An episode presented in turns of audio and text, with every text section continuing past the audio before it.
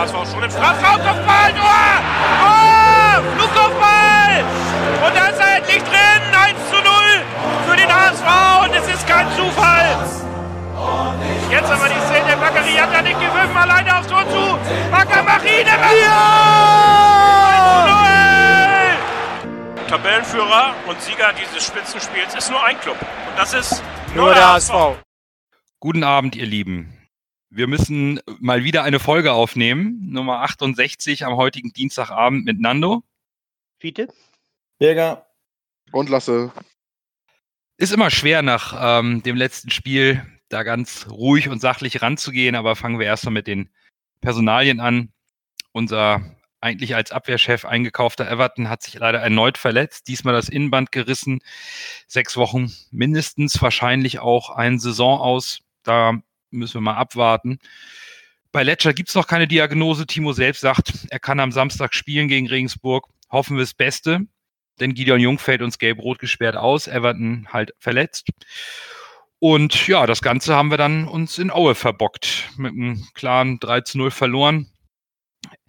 Dieter Hecking hatte Everton für Rick gebracht in der Abwehr, Narei für Kittel ins Mittelfeld gestellt und im Sturm Hinterseher wieder für Poyampalo getauscht.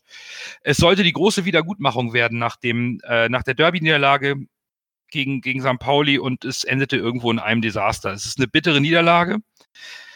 Wir waren auch statistisch in den entscheidenden äh, äh, Punkten wie Torschüsse und Expected Goals komplett unterlegen. Sag mal, Coach, du hast ja jetzt deine B-Lizenz, nochmal herzlichen Glückwunsch. Wo ist eigentlich der Überfall Fußball des HSV hin, mit dem man den Gegner am Anfang eingeschnürt hat, in Führung gegangen ist und dann die Kontrolle hatte? Was ist da los? Ja, ich denke, äh, da können wir auf, äh, auf Tobias Escher verweisen. Der hat das Spiel äh, analysiert. Und die Analyse sollte man sich mal äh, reinziehen. Sehr interessant. Und das würde ich, ich würde fast sagen, äh, lest euch das durch, an, anstelle äh, mich zuzuhören. Ähm, ich habe jedoch eine kleine äh, Sache anzumerken. Ähm, ich habe das Spiel nicht in voller Länge gesehen, wegen der äh, B-Lizenzprüfung. Hab mir dann noch aber die Highlights angetan und eine, eine säftige zu, Zusammenfassung. Ähm, was interessant ist, ist, dass ähm, Aue insgesamt im Spiel den Ball 15 Minuten und 43 Sekunden hatten. Sie hatten keinen Staffel, wo die den Ball mehr als 45 Sekunden hatten. Das heißt, Balleroberung und los, also den Überfallfußball, den du angesprochen hast, Nando, den hat Aue uns äh, gezeigt.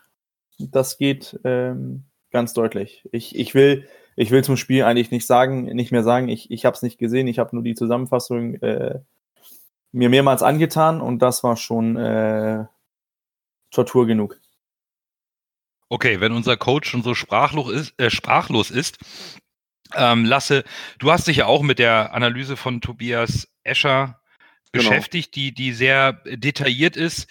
Äh, Wie siehst du die Problematiken, speziell wie wir gegen Aue aufgetreten sind? Hat äh, Tobi Escher wirklich perfekt analysiert. By the way, auf der Rautenperle, ne? das wollen wir hier nicht äh, Stimmt, fallen korrekt. lassen. Genau. Äh, beim lieben Scholle auf seinem Blog kann man das nachlesen und das hat, er hat es wirklich perfekt getroffen. Um es mal kurz zu umreißen, äh, es geht darum, dass wir ja meistens im 4-3-3 spielen und äh, Hannover, St. Pauli und Aue haben jeweils im 3-4-1-2 gespielt. So kann, können sie halt quasi gegen jeden, sie spielen auf Manndeckung und stellen auf jeden von unseren Spieler einen gegnerischen Spieler. Das heißt, die Innenverteidiger übernehmen die beiden äh, Stürmer und die beiden Außenverteidiger übernehmen die Außenverteidiger. Genauso müsst ihr euch am besten auf dem Blog angucken. Also jeder Spieler hat quasi, es ist quasi das gleiche System, nur gespiegelt defensiv. Es ist total interessant. Und äh, was dann Aue auch klug gemacht hat, ist halt nicht direkt auf den Mann, sondern sie haben gewartet, bis der HSV den Ball hatte und dann drauf. Und äh, halt hart drauf. Und das merkt man, da kann der HSV nicht mit umgehen. Äh, jeder Spieler hat einen, der ihm quasi nicht direkt auf dem Fuß steht, sondern ihn immer beobachtet und wenn der Gegner den Ball hat, direkt drauf. Und äh, so haben sie uns perfekt ausge ausgecoacht quasi. Das klingt Und jetzt. das waren jetzt drei Spiele hintereinander. Das muss man also, äh, da muss Dieter Hacking langsam äh, äh, reagieren. Ich weiß halt nicht genau, ob es reicht, wirklich die Spielweise zu ändern oder vielleicht auch mal, dass die Formation vielleicht ändern sollte. Es klingt ja jetzt erstmal relativ simpel, ne? Drei Gegner Ja, spielen es in Folge klingt mit super. der, Es mit, klingt, mit, es klingt super simpel. Mit der gleichen Taktik und wir haben kein Mittel. Ähm, als ich die Statistik gelesen habe, ne, Aue hatte 23 Torschüsse, wir neun. Expected Goals, also die Wahrscheinlichkeit äh, der, der, der, der geschossenen Tore aus, aus deren Chancen, 2,45 für Aue, 1,01 für uns. Unsere Passquote ist wieder ganz toll, der Ballbesitz auch. Aber irgendwie, ich weiß nicht, äh, Fiete, du, du, du triffst ja immer ganz gerne den Punkt, wenn es darum geht, was auf dem Platz so spürbar war. Mir, mir fehlte komplett das Selbstvertrauen der Mannschaft auf dem Platz und zwar von der ersten Minute an. Ich habe das Spiel gesehen und war äh, eigentlich nach, nach fünf Minuten schon irgendwie enttäuscht, dass da äh, keine Reaktion ist. Äh, Ich, ich weiß nicht, hil- hilf du uns mal ein bisschen. Ähm, ich hatte so den Eindruck, dass äh, die Hereinnahme von Everton war kein Glücksgriff. Ähm, er hat nicht so harmoniert mit, mit äh, Letchert, wie Van Drongelen das tut. Auch wenn Van Drongelen äh, eine Schwächeperiode hat und, und, Böcke schießt, ich glaube, es wäre besser gewesen, er hätte von Anfang an gespielt. Letchert, äh, nee, hier, Everton hat sich aber auch schon in der fünften Minute verletzt. Er hat sich ja nicht verletzt, als er, als er dann ausgewechselt wurde und nicht mehr konnte, sondern das war ja schon in der fünften Minute. Und das war irgendwo symptomatisch. Äh, Everton äh, spitzelt den Ball weg und wird anschließend volles Rohr von äh, äh, Nazarov, glaube ich, war das, äh, also rumgerissen und, und, und also äh, der, der zieht volles Rohr durch, weißt du, obwohl er gar nicht mehr an den Ball kommen kann und äh, sieht dafür kein, also das gilt nicht als Foul, das gilt nicht, äh, äh, erst recht nicht als gelbe Karte oder sonst irgendwas. Und das ist äh, typisch für dieses Spiel gewesen. Äh, wir haben zugesehen, dass wir unseren Ball wegbekommen, weil die ja immer herangerauscht sind und die sind trotzdem noch in den Gegner reingerauscht und jedes Mal unbestraft. Und das, äh, da sind wir nicht mit klargekommen. Das muss ein Schiedsrichter aber auch mal bestrafen. Also das kann er vielleicht einmal ist, äh, oder zweimal ist vielleicht noch, oh meine Güte, ja, ist ein bisschen dumm gelaufen oder so. Aber wenn ein Spieler das immer und immer und immer und immer wieder macht, dann ist das äh, gefährliches Spiel. Und äh, gerade Jatta, das muss ich ganz klipp und klar sagen, der hat so oft zwischen die Knochen gekriegt. Wenn die Schiedsrichter nicht anfangen, das zu unterbinden, äh, dann ist er spätestens in zwei, drei Spielen verletzt und fällt aus. Also das, das macht sein Körper nicht mehr lange mit. Das kann, kann ich mir beim besten Willen nicht vorstellen. Äh, dann, was mich tierisch aufgeregt hat, äh, eine kleine Berührung reichte, weißt du, damit die äh, Auer fielen. Und richtig theatralisch. Und der Schiri hat jedes Mal, also ist er drauf reingefallen. Ja, Eine, eine, Schwal eine, eine Schwalbe hat er im ganzen Spiel gepfiffen und das war die von Gideon Jung. Und Gideon, er ist hochgesprungen, allerdings kam da auch ein Auer und Gideon hat auch unwahrscheinlich einstecken müssen in dem Spiel. Also der hat jedes Mal, wenn er den Ball hatte, weißt du, er hat zugesehen, dass er den wieder los wird und dann anschließend dann kam wieder ein Auer und hat ihn rum, umgesetzt. Und, und der hat richtig einstecken müssen. Und äh, Gideon sah nämlich auf der rechten Seite, nämlich kam, da kam nämlich auch schon wieder ein Auer und, und hat richtig äh, gegrätscht, ist er hochgesprungen und hat sich fallen lassen, ist aber auch sofort wieder aufgestanden, ohne sich zu beschweren, ohne sonst irgendwas. Und äh, dann äh, Schwalbe pfeifen. Oh Leute, das ist extrem hart. Und vor allen Dingen, wenn man die ganze Linie des Schiedsrichters sieht, der eine Schwalbe nach der anderen äh, zugelassen hat. Also da denke ich bloß an, an die 50. Minute oder so. Da laufen Hoffmann und, und äh, Hand nebenher. Alles bei, bei äh, 18 Meter ungefähr. Hand berührt ihn nur ganz leicht und er fällt hin wie ein sterbender Schwan und, und äh, als wenn er äh, so richtig die Stollen in die äh, Wade gekriegt hat. Und der kriegt seinen Freistoß. und, und Leute, das, das geht nicht, dass das alles so einseitig abläuft. Und äh, das ist ein ganz wesentlicher Punkt, weil das nämlich auch auf die Psyche geht. Und dann fängst du nämlich auch an zu verzweifeln, äh, wenn du merkst, du spielst auch noch, äh, also nicht nur gegen elf Mann, sondern gegen zwölf Mann. Das, das geht unheimlich auf die Psyche. Also wenn man, wenn man selber gespielt hat und, und äh, wirklich intensiv und so und, und merkt, man, man kann spielen, wie man will im Grunde genommen, man, man hat keine Chance zu gewinnen. Das geht auf die Psyche. Und äh, spätestens nach der äh, Gelb-Roten war das Spiel sowieso gelaufen. Also da brauchten wir den gar nicht mehr. Äh, das also man, man ja, das hat man beim 3 ja gemerkt, dass die Spieler das auch gemerkt haben, dass das Spiel gelaufen ist. Ja, und, und äh, also äh, das dann äh, möchte ich noch ein paar Sachen ansprechen. Wollen wir ganz kurz ja. nochmal auf die ganzen äh, Punkte ein, äh, nochmal eben eingehen, die du jetzt nee. schon angesprochen hast? Nee, lass mich, lass, lass, lass, mich mal noch, noch äh, äh eins anmerken.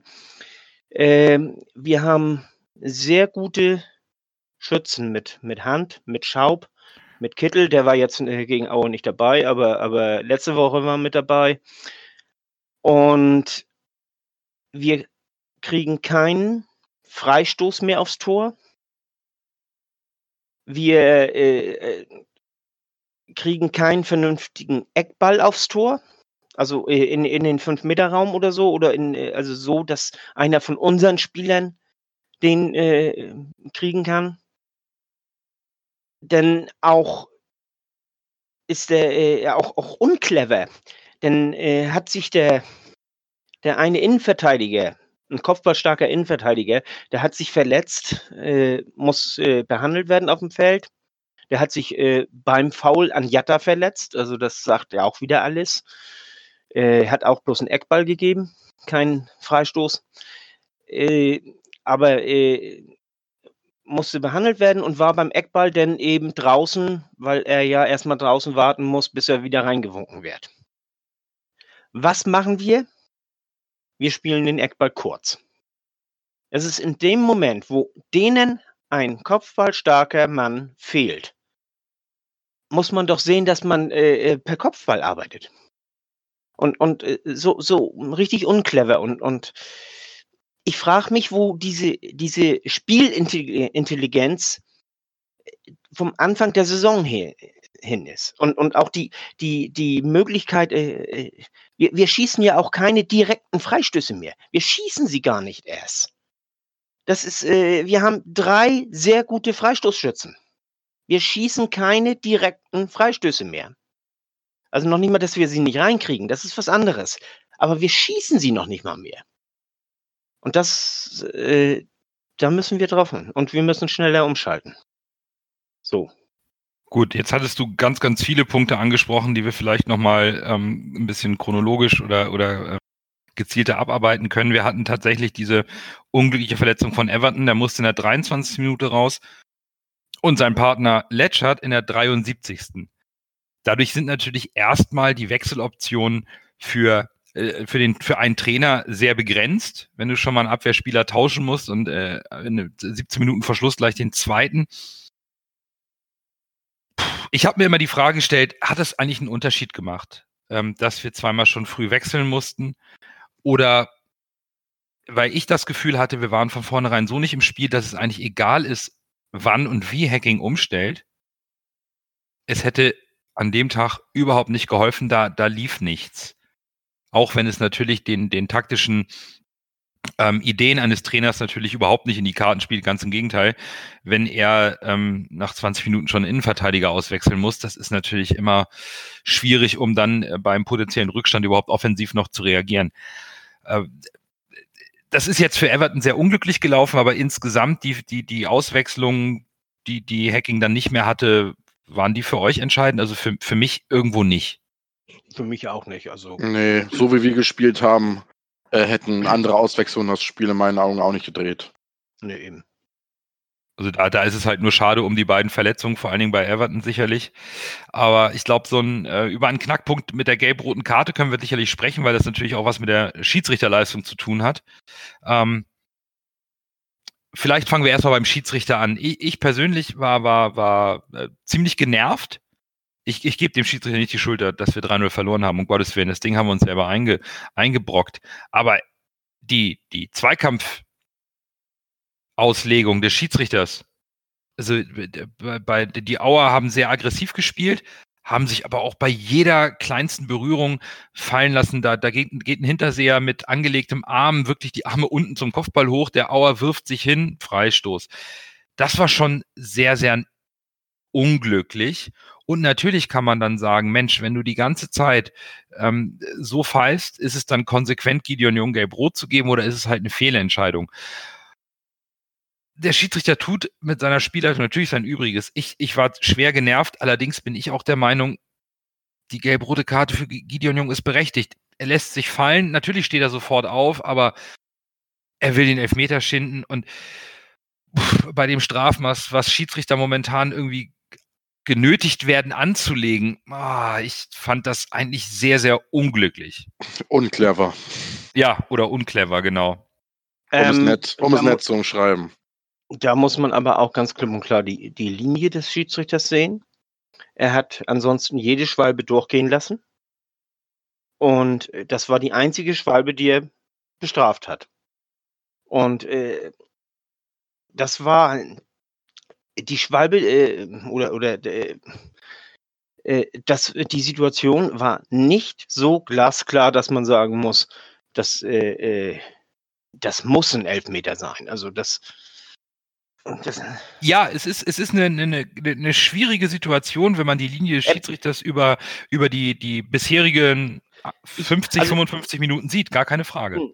Also ich, ich erwarte nicht, dass er den Elfmeter, dann Elfmeter gibt. Also nicht, dass wir uns falsch verstanden haben. Bloß er muss auch kein Gelb geben da. Er kann sich ihn, er kann sich hier äh, äh, Gideon nämlich auch zur Brust nehmen und sagen, du weißt du was hier, äh, das war haarscharf an der Schwalbe. Mach das nicht nochmal und dann sonst fliegst du. Äh, es gibt auch genug Schiedsrichter, die dann winken und sagen, komm, hoch war nichts. Ja, eben. Ähm, es, es, stimmt, es passte nicht zu den Schiedsrichter. Was mich jetzt äh, interessieren würde, äh, Bürger, vielleicht kannst du da nochmal einspringen als, als erfahrener Trainer. Wie wirkt sich das auf die eh schon angeknackste Psyche einer Mannschaft aus, die eins und hinten liegt? Ähm, der Schiedsrichter eine sehr unreine Linie im Spiel hat. Drückt das noch mehr rein oder muss man das abschalten können auf dem Platz. Ja, natürlich drückt das, drückt das rein. Also das ist, das hat eine Einwirkung. Ähm, wie gesagt, ich habe nur die ersten, die erste halbe Stunde vom Spiel gesehen und dann noch die, ähm, die Zusammenfassung. Wenn ich die Schwalbe von Gideon Jung sehe, dann sehe ich da einen Spieler, egal ob jetzt ein Gegenspieler angerauscht kommt oder nicht.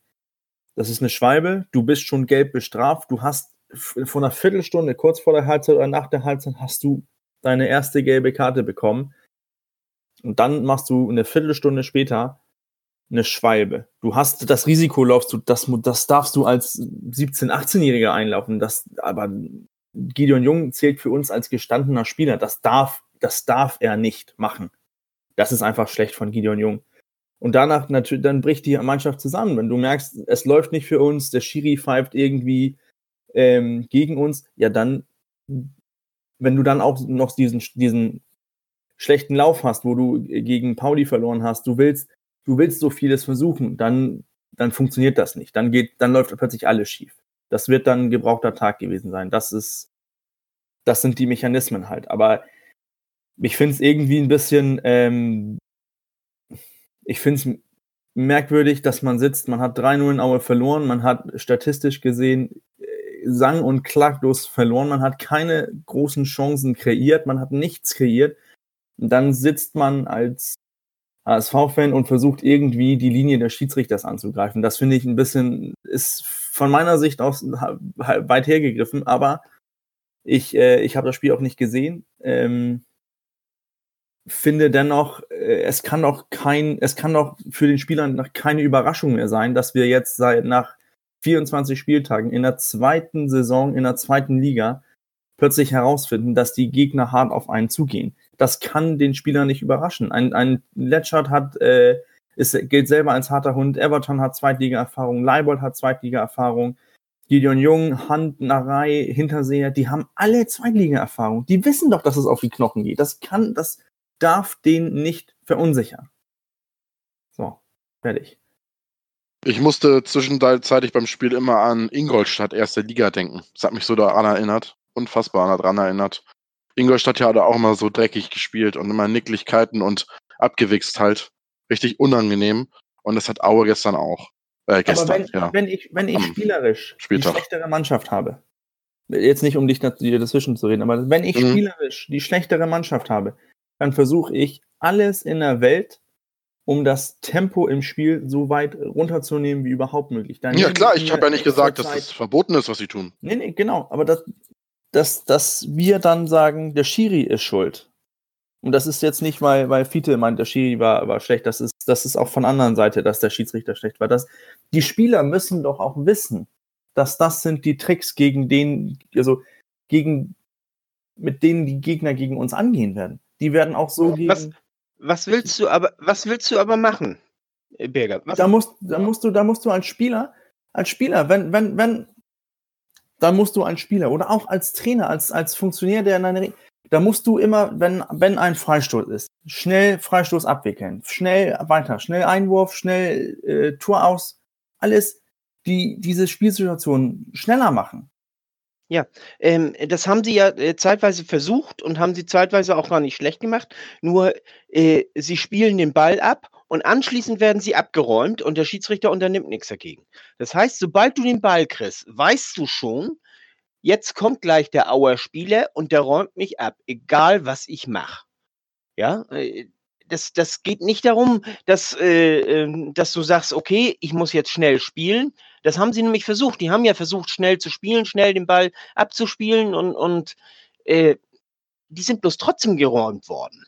Und, und Ja, aber wenn, wenn, der, wenn der Schiedsrichter das nicht pfeift, dann, dann hilft es nichts, liegen zu bleiben. Dann hoch und weiter. Tut mir leid, das ist das. ja, ist, haben, sie- haben sie ja auch gemacht. Aber trotzdem, das, das, äh, das ist äh, Spiel unter äh, extrem erschwerten Bedingungen. Und auf der Ja. anderen Seite weißt du, äh, eine Berührung und die fallen und schreien und, und äh, kriegen ihren Freistoß. Ja, aber wenn du den Anspruch hast, aufzusteigen, musst du dich auch über, gegen erschwerte Bedingungen durchsetzen. Ja, das mag ja sein. Aber, aber äh, was, was willst du denn machen in, in dem Moment? Und das geht, das geht unheimlich aufs. Ich kenne das vom Handball auch. Da hast du auch mitunter äh, Schiedsrichter, die dann äh, gegen dich pfeifen oder, oder für dich pfeifen oder so. Äh, Also vor allen Dingen, wenn die gegen dich pfeifen, das geht so auf die Psyche. Du gibst alles, weißt du, und egal was du machst, es wird dir abgepfiffen. Ne? Dann st- springst du vom Kreis, weißt du, und dann, du weißt hundertprozentig, du bist 20 Zentimeter vom Strich ab, dann schreien, äh, hier pfeifen sie Eintritt. Oder, oder, äh, der neben dir, weißt du, der, der äh, sagt irgendwas und dann kriegst du gleich hier dein äh, gelbe Karte oder zwei Minuten, nur weil der äh, irgendwas, und du hast gar nichts gemacht. Und, und äh, das, das geht unheimlich auf die Psyche.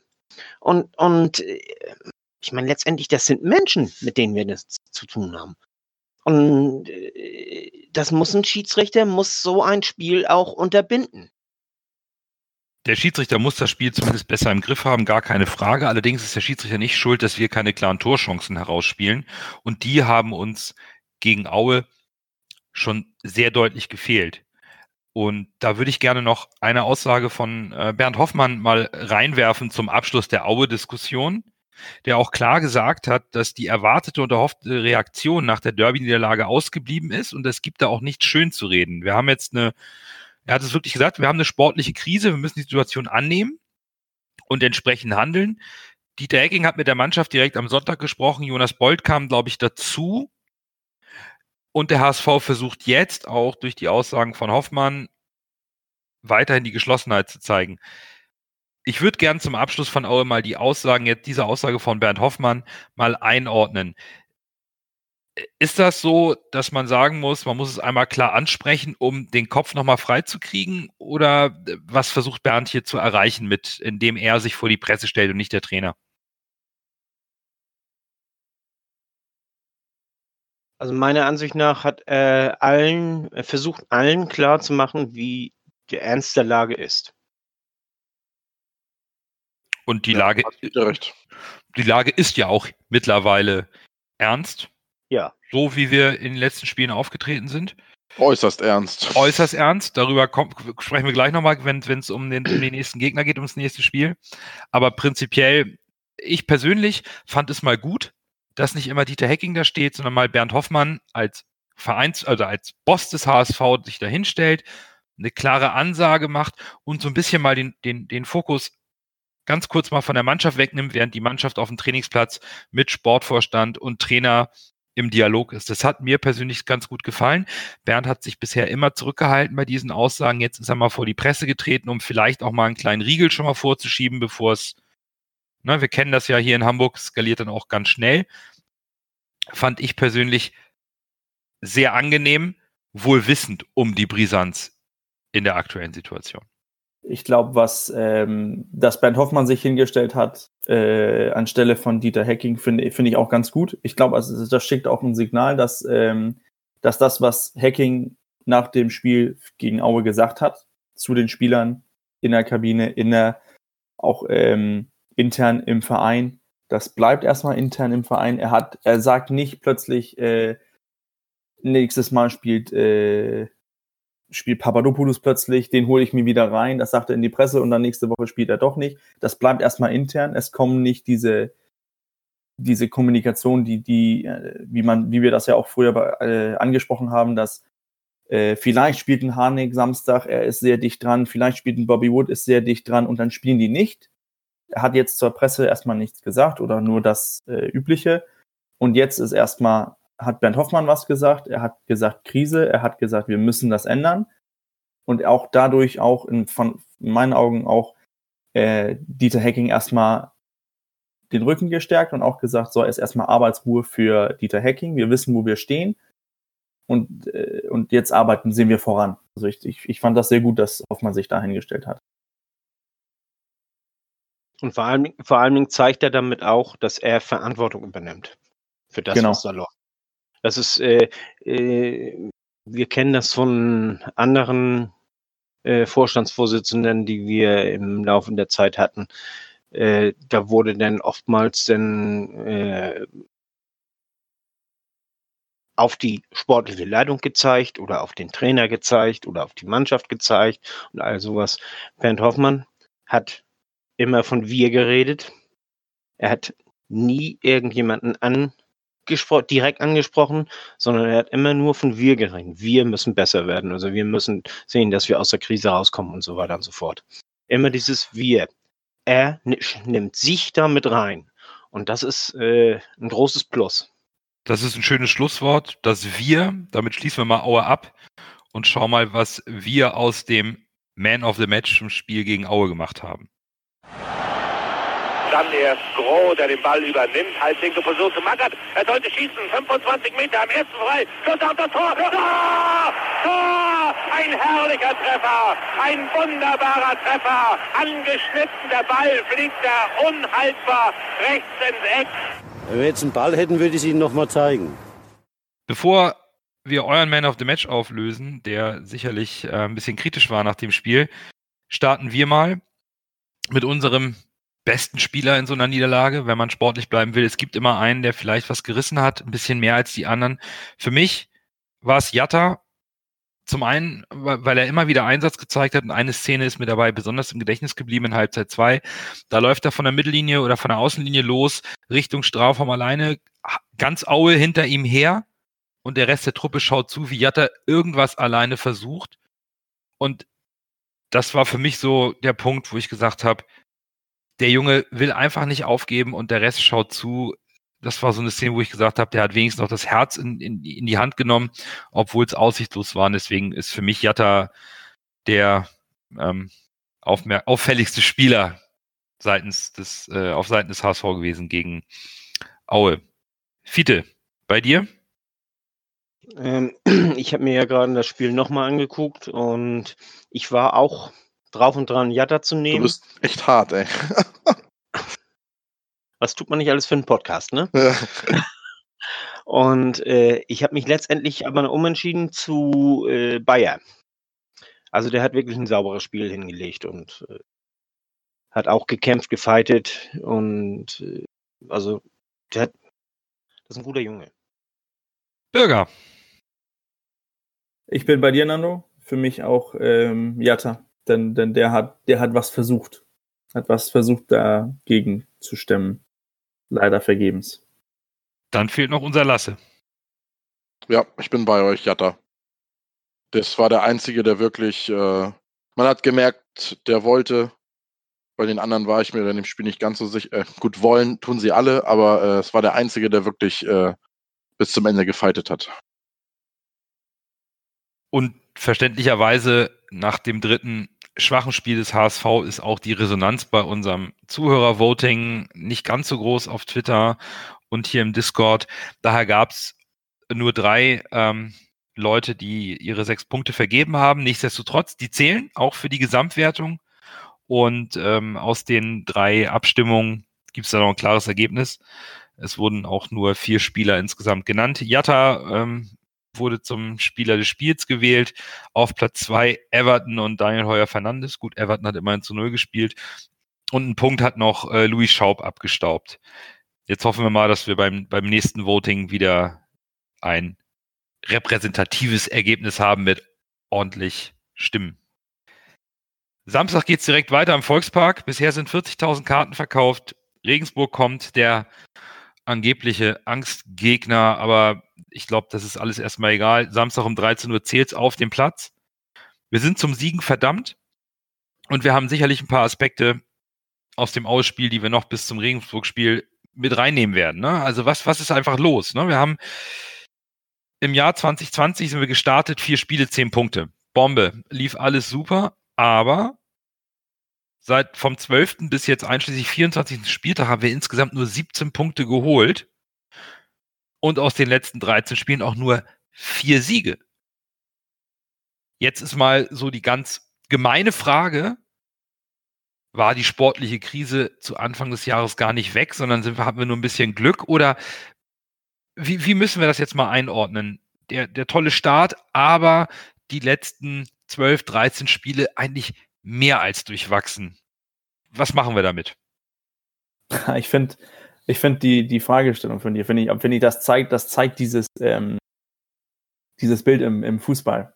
Man kann, man kann gucken, 2020, erste vier Spiele, zehn Punkte, super gut. Oder man kann sagen, ey, wir nehmen von Spieltag 12 bis 24, da haben wir nur 17 Punkte geholt. Man kann sich das so ein bisschen aussuchen, wie man möchte.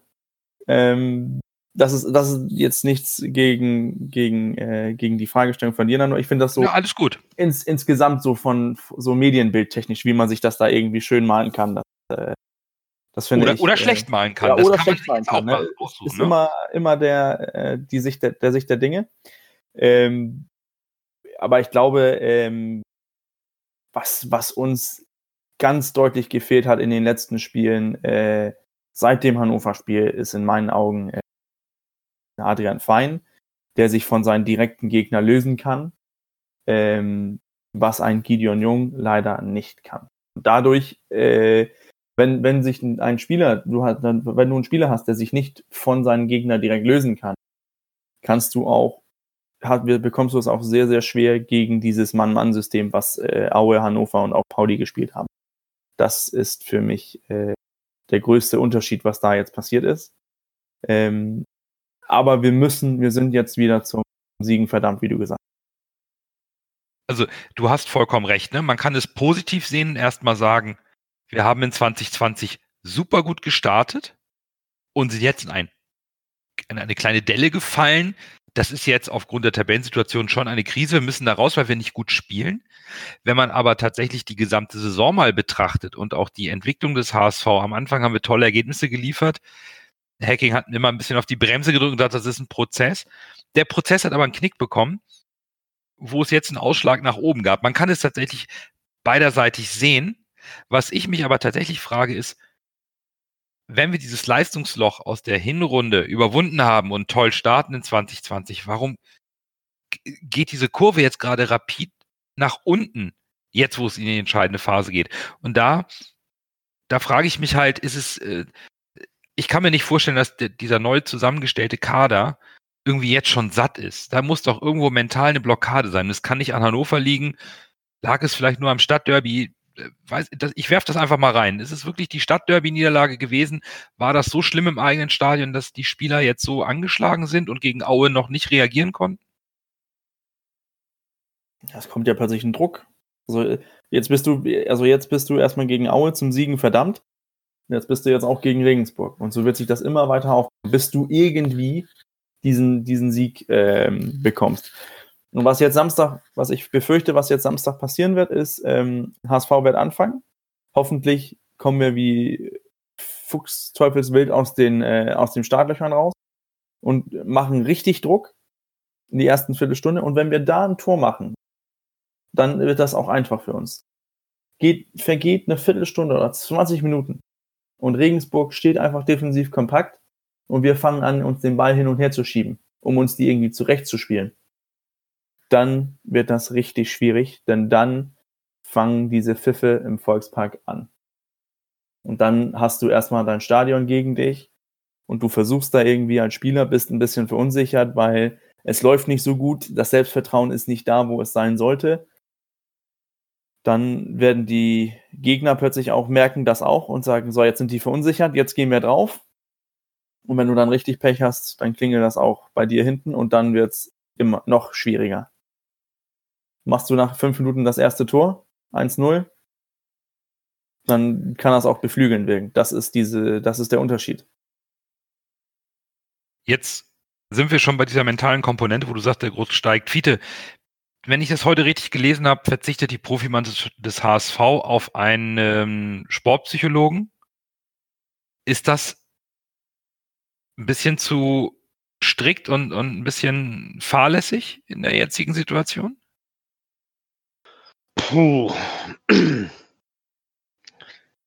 Also ein Sportpsychologe also, oder ein Psychologe, zu dem du kein hundertprozentiges Vertrauen hast, äh, bringt gar nichts.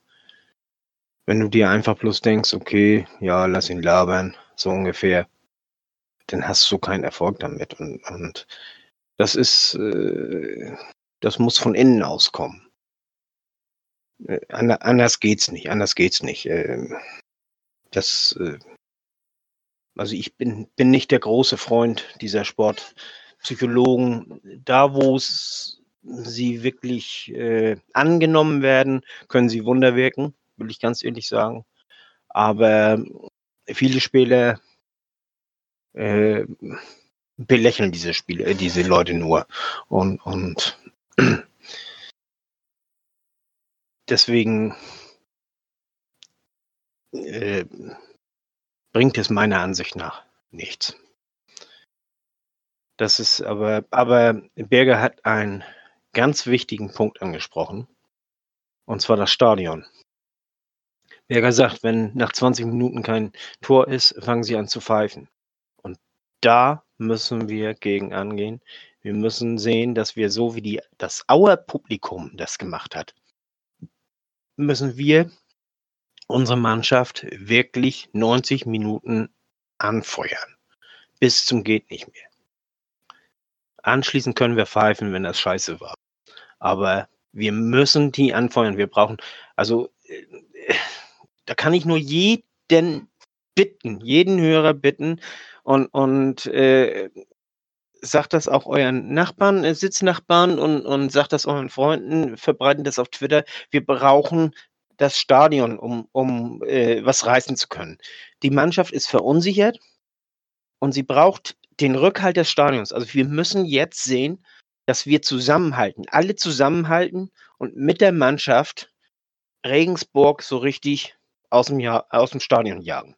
Das wird ganz schwer. Das wird ganz schwer, aber das geht nur, wenn das Stadion voll zu 100 Prozent, und damit meine ich nicht bloß die Nordtribüne, sondern auch äh, Ost und West, die müssen auch mit und, und äh, unsere hier Fans auf der Süd auch, äh, die müssen alle mit und, und, und äh, möglichst intensiv die Mannschaft anfeuern. Das, das ist wichtig. Damit, damit bläst du ja ins gleiche Horn wie äh, reimt sich jetzt dummerweise blöd, äh, wie unser Abteilungsleiter von den Supporters Club Timo Horn das auch jetzt schon heute nochmal veröffentlicht hat. Und auch Bernd Hoffmann das nochmal eingeordnet hat mit seinen weiteren Aussagen auf der Presserunde. Man muss einfach mal richtig einordnen. Wir haben jetzt zwei grottenschlechte Spiele gehabt. Vor, davor waren wir aber super ins neue Jahr gestartet. Jetzt hat glücklicherweise, das muss man auch mal nochmal festhalten, Heidenheim, unser ärgster Verfolger, hat verloren. Stuttgart auf Platz zwei hat verloren. Es sind, Bielefeld ist entwischt erstmal, okay, schauen wir mal nicht auf Platz eins, aber Stuttgart ist drei Punkte weg. Wir spielen zu Hause, wir haben noch zehn Spiele, sechs davon zu Hause. Und es wird nur über die Geschlossenheit gehen, also die mentale Blockade bei den Spielern, vielleicht auch dieser letzte Funke, den sie noch brauchen. Denn ich persönlich fand auch, dass uns St. Pauli natürlich auch durch die Führung stimmungstechnisch im eigenen Stadion die Show gestohlen hat. Wir müssen wieder die Show sein auf der Tribüne und die Mannschaft wird die Show auf den Platz bringen. Oder lasse, es, es gibt doch keinen anderen Weg aus dieser sportlichen Krise, als gemeinsam im nächsten Heimspiel 90 Minuten Vollgas zu geben, oder? Klar, das ist das Einzige, wie du von außen einwirken kannst, ist die Mannschaft unterstützen. Ich weiß, dass es teilweise einem schwerfällt. Ich merke es auch an mir selbst. Man macht sich ja immer leicht diesen Ansatz, oh, wir geben seit Jahren und jetzt muss was vom Platz zurückkommen. Aber äh, Mickel hat es ja in seinem, es gibt ja so ein YouTube-Video, was da kursiert. Und Mickel hat es ja richtig gesagt, als er mit den Fans diskutiert hat. Äh, die Presse schreibt uns nieder. Äh, und äh, die Leute, äh, der Gegner schreibt uns nieder, alle schreiben uns nieder. Äh, wenn ihr jetzt auch noch nicht immer an uns glaubt, die Fans, dann glaubt keiner mehr an uns. Und wie sollen wir das dann schaffen? Also, äh, die wir müssen jetzt einfach hinter der Mannschaft stehen und sie anfeuern und dann können wir den Turnaround auch schaffen. Es wird schwer, aber äh, Fußball ist zu 70 Prozent Kopfsache, würde ich sagen. Und die Spieler können es ja. Es ist ja nicht so, dass es alles Holzbeine sind und wir nicht die Qualität hätten, Zweiter zu werden. Momentan ist einfach äh, stockt so ein bisschen. Aber äh, jetzt die Mannschaft auspfeifen, das wird nichts bringen. Okay, wenn wir nach der äh, nach der, sage ich mal, nach der 20. Minute 0-2 zurückliegen, wird es schwer, da ruhig zu bleiben. Das kann ich verstehen. Aber äh, die Spieler, wie Fiete vorhin schon gesagt hat, sind alles Menschen. Wir kennen das vielleicht auch persönlich aus dem Job. Wenn es schon richtig scheiße läuft und dann haut der Chef oder ein Arbeitskollege Nerven oder haut noch drauf, es macht die Sache nicht besser. Und genau so ist es bei den, äh, bei den Fußballern, dass die meisten sind noch junge Spieler, die kennen die Situation vielleicht auch noch nicht so. Äh, damit umgehen zu müssen, da muss man den jetzt so ein bisschen unter die Arme greifen. Und natürlich ist trotz alledem auch Dieter Hecking gefordert, taktisch. Ja, klar, du hattest ja eben auf die mentale Ebene angesprochen. Genau, äh, also, also sowohl mental, aber auch auf dem Feld. Ja mal wieder den Gegner zu überraschen, vielleicht doch nicht so abzuwarten, sondern mal drauf zu gehen. Flucht nach vorne zu ergreifen wäre jetzt mein Motto.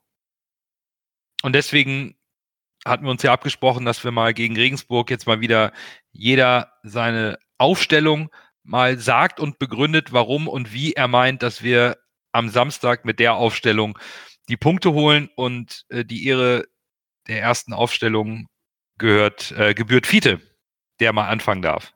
Ich muss ganz ehrlich sagen, ich weiß nicht, wie ich aufstellen würde, weil das äh, ist, äh, hängt unheimlich davon ab, äh, wie die äh, in Form sind, die Spieler, und äh, vor allen Dingen, wie sie mental auch in Form sind. Und das kann ich von hier äh, aus, aus meinem Büro hier nicht jetzt nicht sehen. Und also dazu müsste man vielleicht wirklich jeden Tag beim Training sein und, und und selbst dann ist es schwer. Also der Trainer, der spricht mit denen und ich vertraue auf Hacking.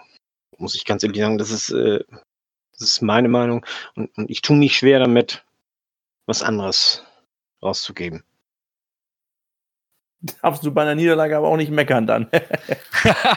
das ist jetzt gemein, aber ich kann, ich kann Fides Ansatz verstehen. Ich, ich habe jetzt ja auch nicht über, über die Aufstellung gemeckert. Ich habe gegen St. Pauli nicht über die Aufstellung gemeckert. Also Nein, alles gut. Fiete vertraut auf Hacking und sagt, dass so wie Hacking, wie unser Trainer aufstellt, passt es. Dann geben wir doch an unseren Trainer weiter. Coach, hau mal raus. Lass, leg mal die B-Lizenz direkt mal auf den Tisch. Wie stellst du auf am, am Samstag?